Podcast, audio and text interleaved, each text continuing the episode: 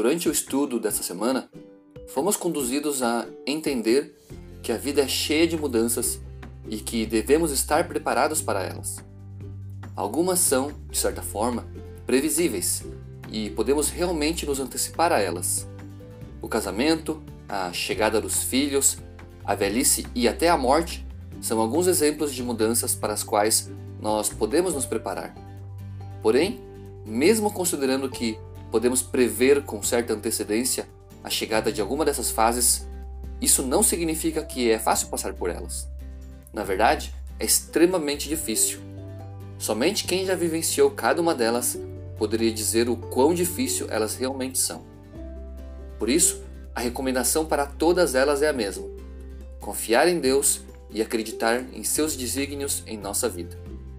Assim, passar por essas estações se torna um pouco mais fácil. Aqui quem fala é o Eduardo e você está ouvindo a mais um resumo da lição da Escola Sabatina.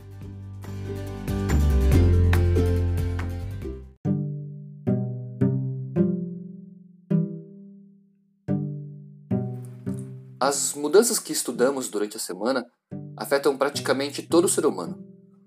Você pode até escolher não casar e não ter filhos, mas certamente envelhecerá. E se Jesus não voltar antes, enfrentará a dura realidade da morte. Por isso, é interessante observar que essas mudanças são válidas tanto para cristãos como para os não cristãos. Mas nós, que nos apoiamos nas Escrituras Sagradas como regra de fé, temos a vantagem de possuir a revelação escrita para nos ajudar. A Bíblia nos dá várias dicas de como enfrentar cada uma das fases que estudamos durante a semana. Com relação ao casamento, a palavra de Deus nos orienta a escolhermos muito bem o nosso cônjuge. Quão importante é tomarmos essa decisão unidos a Cristo. Porém, outra recomendação importante que já estudamos em lições passadas é a necessidade de se mostrar um bom partido antes de querer exigir isso dos outros. Quer um marido ou uma esposa cristã que ande nos caminhos do Senhor e se desvie de todo o mal? Então faça isso na sua vida em primeiro lugar. Já ao estudarmos sobre os filhos, aprendemos que não importa quantas vezes você já passou por essa experiência, essa fase ainda gera muita preocupação e apreensão. Isso acontece porque a paternidade e a maternidade exigem muita responsabilidade.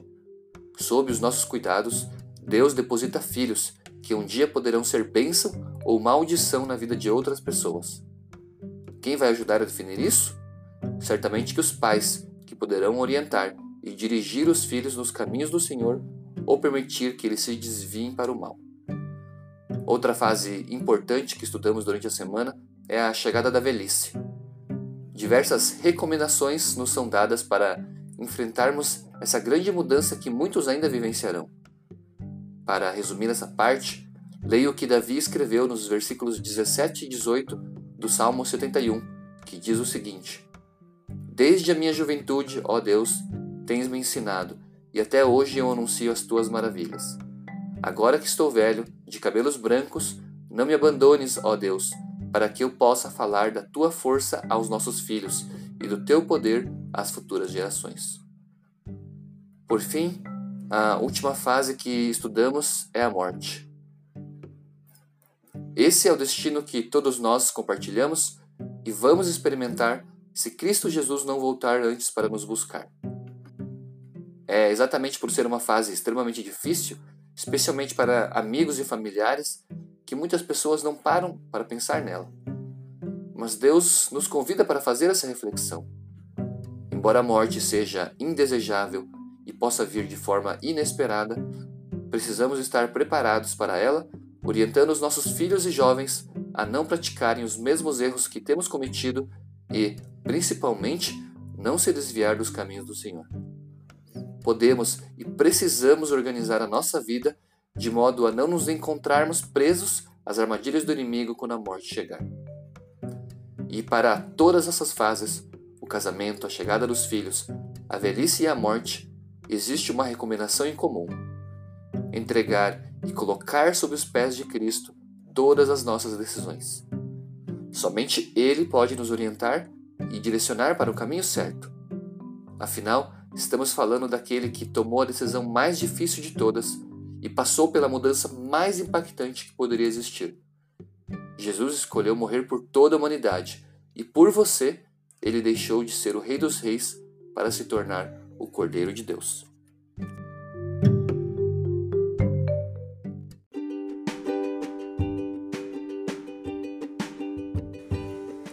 Todas as fases que estudamos durante a semana são complexas e difíceis de serem enfrentadas. Cada uma delas tem o seu próprio desafio e todas podem impactar o nosso contexto familiar ao chegarem. Mas Deus não nos desampara e não nos deixa sem orientação. É por amor que Ele deixou tantas recomendações na Bíblia, ensinando-nos a viver cada uma dessas fases e muitas outras. No livro Caminho a Cristo, Ellen White diz o seguinte: Quanto não deve Deus ter estimado a raça humana para que desse o seu filho, a fim de por ela morrer e designasse o seu espírito para ser o mestre e constante guia do homem. Deus sacrificou o seu filho e nos concedeu o seu Santo Espírito para nos guiar enquanto estivéssemos aqui na terra. Com isso, podemos enfrentar qualquer situação, até mesmo as mais complexas, como ter que lidar com a solidão. Mas esse é o tema que estudaremos na próxima semana. Um forte abraço e até o próximo estudo.